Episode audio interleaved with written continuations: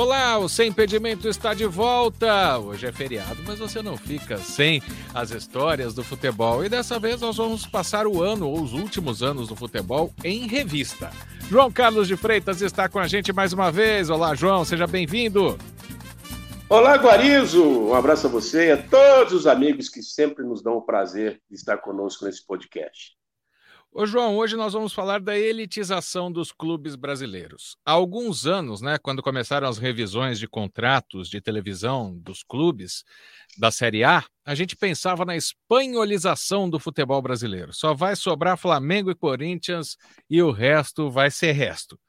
A história mostrou que não é bem assim, né? O Flamengo se saneou financeiramente, realmente virou a grande potência que virou. O Corinthians tem alguns problemas, como o pagamento do estádio, e a gente teve clubes que tiveram muito investimento, como o Palmeiras e o Atlético Mineiro. João, dá para fazer futebol sem dinheiro ou só assim para ter uma receita de sucesso, já que a gente está vendo Palmeiras e Flamengo na final da Libertadores, o Palmeiras campeão, né? O Atlético Mineiro campeão brasileiro na final da Copa do Brasil, o Flamengo ganhou a Libertadores 2019, os brasileiros 2019 e 2020. O segredo é o dinheiro ou tem alguma outra alternativa, João? No money, no futebol. Soccer, né? Vou completar. É boa, é, Guarizo, não, não, há, não há, não há outra. Eu, eu, nesse novo mapa, não vejo outro caminho. O futebol é um negócio. O futebol é um negócio. Então, os mais ricos, eles vão, desde que bem administrados, eles vão realmente prosperar. Talvez daí o termo espanholização, porque nós sabemos que o Flamengo é o mais poderoso, que o Corinthians vem em segundo, mas que o Palmeiras, São Paulo e o Vasco da Gama é, são os clubes mais populares do Brasil, evidentemente que são os que têm mais capacidade de gerar recursos, né?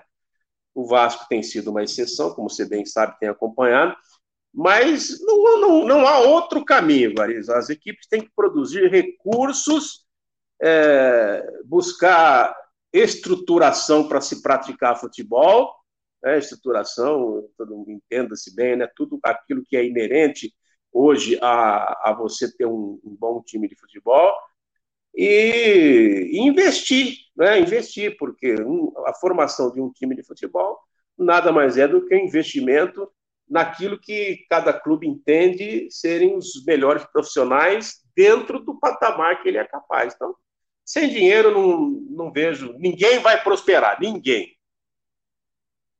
Por isso, hoje que a gente vê, por exemplo, um Bragantino chegando à final da Copa Sul-Americana, porque a gente sabe dos clubes, e isso a gente pode trazer até para o lado de Campinas aqui, que muitas vezes precisam de um dirigente que entenda de futebol para adquirir o jogador com um bom preço, né? Que caiba dentro do orçamento. Não que isso aconteça sempre, mas que seria o caso. Mas quando a gente vê um Bragantino emergindo, um Atlético Paranaense que venceu a Sul-Americana do Bragantino e vai disputar essa semana a final da Copa do Brasil contra o Atlético Mineiro, esses clubes, eles também se estruturaram financeiramente para chegar onde chegaram, João? Sem dúvida, com, com com captação de recursos, né, mas também com gestão, é, com boa administração.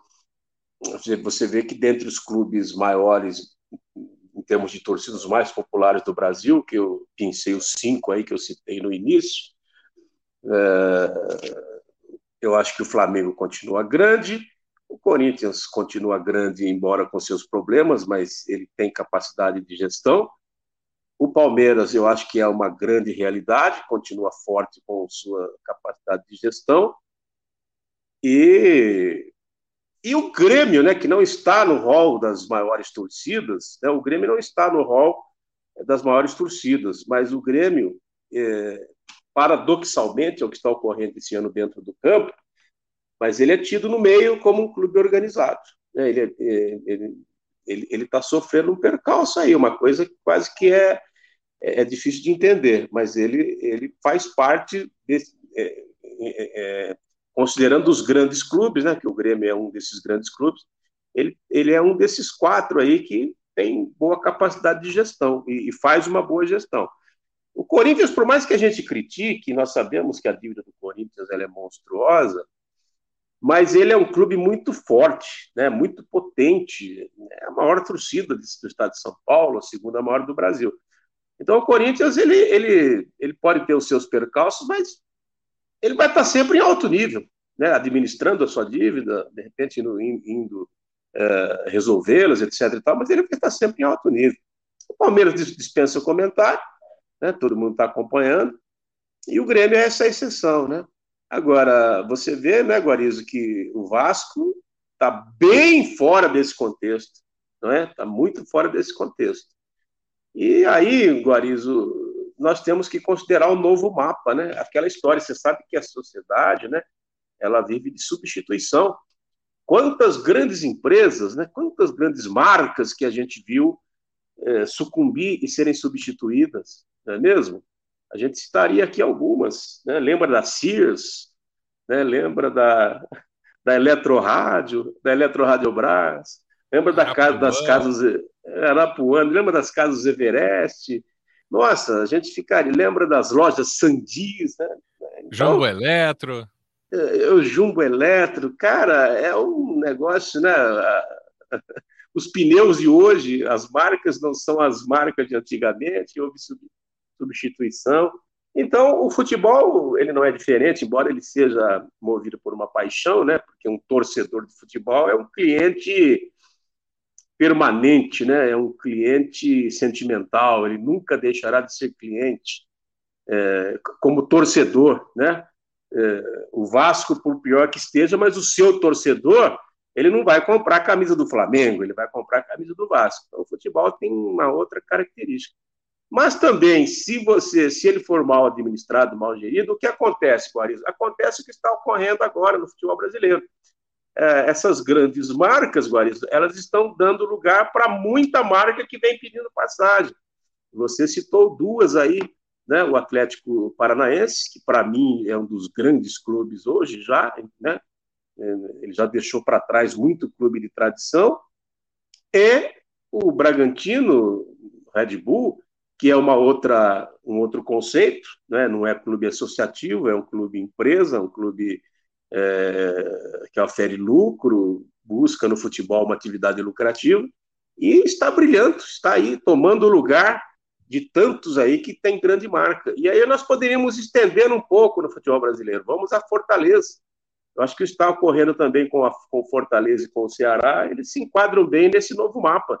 É, são equipes hoje muito bem geridas, muito bem administradas, que sabem de um potencial de, de receita e vem buscando o seu lugar ao sol, né, também tombando muitos gigantes né, do próprio Nordeste. Porque no Nordeste, Guariz, há, muito, há um tempo atrás, você só ouvia falar assim, em termos de potência, de pujança, do Bahia, né, que é uma força é, incomensurável, do Esporte Clube Recife. Né, eram os dois que mandavam no, no, ali no, no, território nordestino. Hoje não. Hoje o Bahia sofre os percalços, está né, em situação delicada, o esporte idem. E tanto Fortaleza quanto Ceará, eles vêm ocupando esse espaço. E outros, outros times né, que ainda não, não são de projeção nacional, mas que nós sabemos que vem, vem, vem conquistando espaço. Você, você não pode, por exemplo, no, no âmbito um pouco menor, no âmbito um pouquinho menos, né, numa prateleira um pouco mais baixa, você não pode deixar de considerar o Ituano, que vem, vem acelerando uh, o Novo Horizontino, que está vindo para a Série A do Campeonato Brasileiro. Há, pouco tempo atrás, a Ferroviária, há pouco tempo atrás, nós tivemos o fenômeno do São Caetano, mas que era, era um, uma Alice no País das Maravilhas, por quê? porque ele era baseado em movimentos políticos, né? em gestões, em receitas políticas, em, em receitas eh, pontuais que vinham muito da, da, política. E aconteceu o que aconteceu com o São Caetano. Mas o Red Bull, é, o, o, Atlético do Paraná, os dois lá de Fortaleza, o Ceará e o, e o Fortaleza, né? esses outros menores que a gente citou, eles vêm baseado na produção do futebol, né? A receita deles vem vindo do futebol. Por que, que, os, que o Ituano hoje está forte? O Ituano está forte porque ele se organizou e sabe vender jogador, né? Então ele está se está se, se construindo e certamente vai ser talvez daqui a pouco a maior força do interior de São Paulo. E por aí afora. E, e, o futebol realmente está mudando o seu mapa de uma forma até radical. É, tem um exemplo do Mirassol também, né? Que quando o São Paulo vendeu o Luiz Araújo lá para o futebol francês, o Mirassol construiu um CT de primeiro mundo.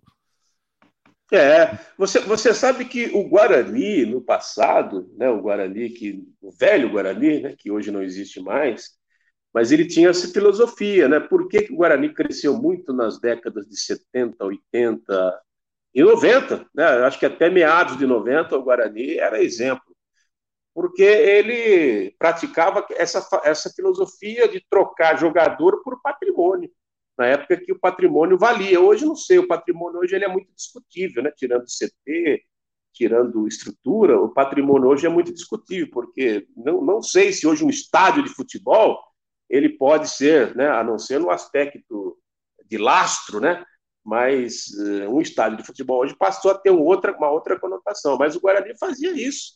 Né? Ele vendia um jogador, ah, vendeu o Amaral lá na década de 70. O dinheiro, em vez de ir para outro, outro investimento de jogador, o Guarani buscava nas categorias de base, conseguia, porque investia também, mas construía uma piscina para o associado, porque aquilo era fonte de renda, é, melhorava o seu estádio, como melhorou o tobogã, né?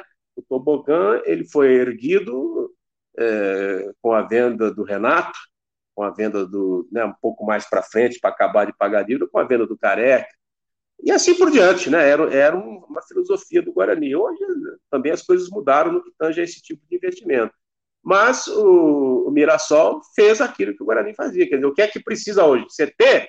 Então, vamos vender um jogador? Vamos, e vamos investir no CT, que é a, a ferramenta, né, Guarizo? É o, é o caminho para você ter um bom time. Para criar jogador, para evitar lesão, para tanta coisa, né?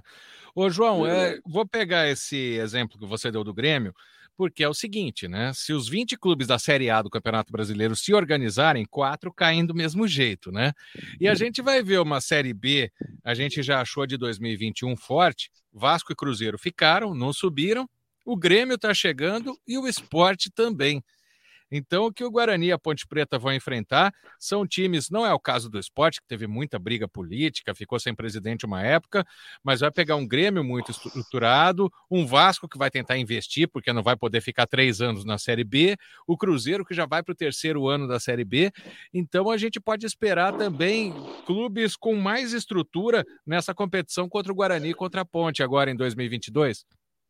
Não tenha dúvida, exatamente isso porque a Série B hoje tem outro conceito também, né? A Série B não é tão simples, né? Não é tão né? De, de, nível tão é, diferente, né? Quer dizer, o, o, nivelamento da Série B, evidentemente, que é, é muito inferi é inferior à, à Série A. Mas a gente já não pode afirmar que é muito inferior, né? Porque ele tem uma característica, tem um jeito peculiar de se jogar, que é um jeito muito diferente da Série A, mas ele também demanda qualidade, né? ele demanda é, um, um, trabalho bom, né? com bons profissionais, bons treinadores, é, boas estruturas e, e, bons jogadores, né? jogadores bons, tanto os que são adaptados à Série B, quanto aqueles que são, vamos dizer assim, fina flor, né? É, sei lá, eu, a gente poderia até enumerar o Regis. Regis é um jogador fina flor acima da, acima da divisão, No atleta, no Curitiba, a gente poderia dizer que a zaga Henrique e Leandro Castan, né, e Luciano Castan, eles atendem muito bem, pô, são capazes de jogar na Série A. E tantos exemplos aí, né, que passaram, sem contar o time do Vasco, que é um time de Série A, o time, o Cruzeiro que tem alguns jogadores. Qual, qual é o time da Série A? Vou, vou, vou, mais longe. Qual é o time da Série A que tem um goleiro como o Fábio? Poucos não é mesmo? Ah, raríssimo. Se você, é, se você tirar o Everton, se você é, tirar um outro goleiro aí. Cássio. Né, o, o, Cássio, o, o, Fábio, o Fábio fica aí no Brasil entre os cinco melhores, né? Então ele está jogando pelo Cruzeiro. Logo, a, a, a Série B é isso aí que você levantou, né? E, e, e podemos ter o Bahia, né? O Bahia também está tá chegando, talvez. Então, você vê, o Bahia é muito forte, né? Bahia Esporte Chapecoense e Grêmio. e Grêmio. Quer dizer, é, eu diria a você que esses quatro na Série B, eles são candidatos a acesso, não é? Por isso que a, a missão de Ponte Preta e Guarani continuará sendo muito árdua. É, vou até mais longe, viu, Guarani? Vou até mais longe. O caso da Ponte Preta hoje, não sei, daqui a um tempo, pode ser pior, pode ser melhor. A, a Ponte Preta hoje ela vai ter que entrar para se manter. De novo, não vai ser fácil. O Guarani pode almejar acesso? Evidentemente, está com muito mais estrutura, com muito mais peso, mas vai ter que investir, né? vai ter que investir um bom tanto é, em, em, uma qualidade, talvez, né, Guariz? É, até um pouco mais do que esse ano de 2021. Então você vê como está mudando o mapa, né? E aí que mora o perigo, né? Porque se gastar mais do que tem, né? Já viu, a gente já viu em outros filmes. Falando em gastar mais do que tem, João, o Palmeiras é um exemplo que quando a Parmalat saiu, teve uma queda vertiginosa, foi rebaixado duas vezes, né? E depois acabou se recuperando com investimento outra vez. A gente tem um Flamengo muito sólido que fez lá, renegociou as dívidas, aumentou muito a receita, conseguiu vender jogador, e a gente tem dois clubes bancados por patrocinadores muito fortes, que são o Palmeiras e o Atlético Mineiro. Qual que é o futuro desses dois times, João? O que fazer para não ter uma queda muito brusca quando esse dinheiro não estiver disponível? Você diz Palmeiras e Atlético, é isso? Exato.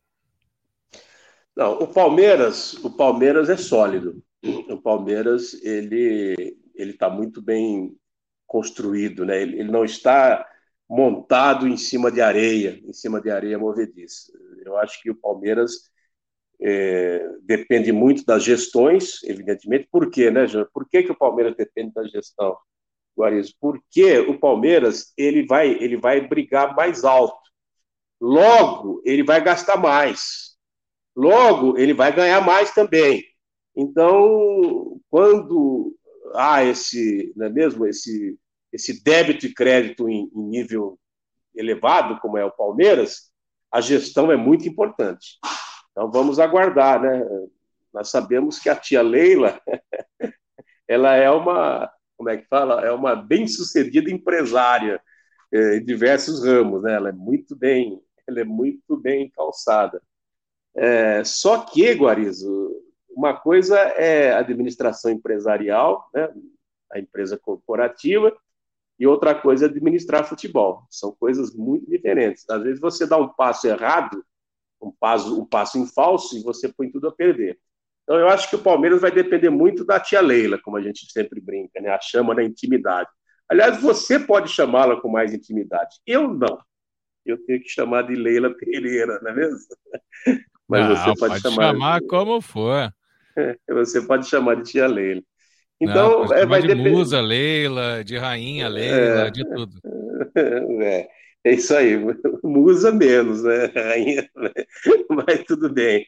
É, então vai depender muito, ela vai ter muita responsabilidade, né? Ela, ela é, não, não é fácil você ser campeão da, da, da Libertadores. Não é fácil você ser campeão brasileiro. São, são competições de altíssimo nível né, que é reservada realmente a esses grandes investimentos e a essas grandes gestões também.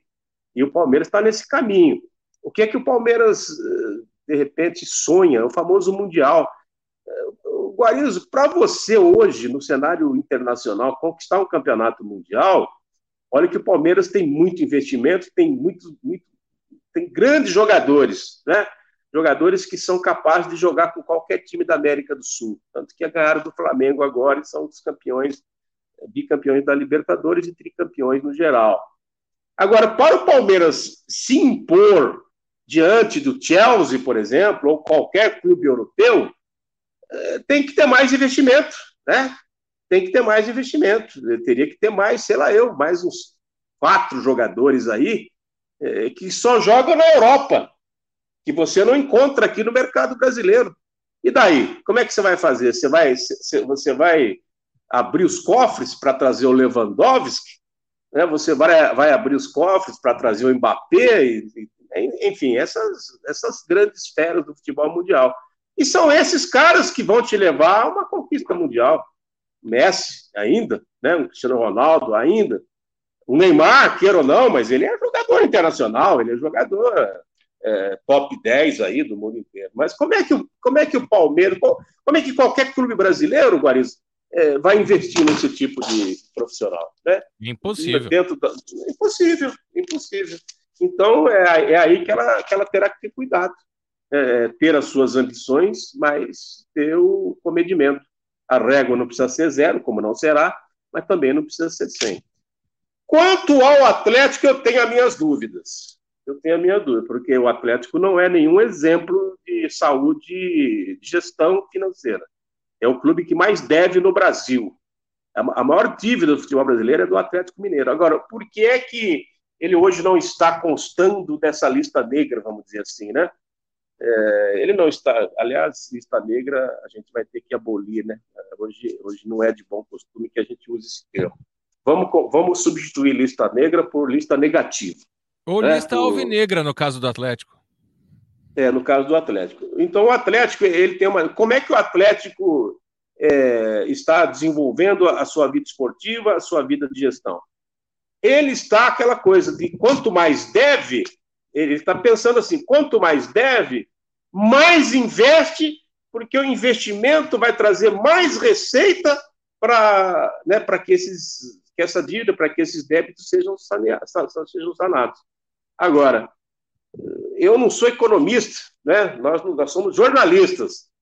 Só que me desculpe, eu, na minha vivência agora de quase 70 anos de idade e, e, e, e 60 anos de futebol, eu nunca, eu não vi, eu, eu, eu não me lembro assim de qualquer instituição falando, não, estamos devendo muito, vamos investir mais, vamos gastar mais porque vai ter mais. Eu não vi isso. Mas o Atlético está apostando nisso, né? Uma arena que está sendo entregue agora, é, presença de bilheteria, né? cada jogo do Atlético está dando 60 mil pessoas, certamente deve estar vendendo muito material, muito marketing, essas coisas todas. Então, o Atlético está, está apostando nisso. Agora, queira Deus que eles estejam no caminho certo, mas eu tenho as minhas dúvidas. Valeu, João Carlos de Freitas. A gente falou bastante de vários clubes brasileiros aí, muitos cenários, né, no futebol brasileiro atualmente. Grande abraço para você, João. Valeu, Guarizo, a todos os amigos da CBN e a esses amigos especiais que estão sempre nos dando a sua audiência, a sua companhia no podcast.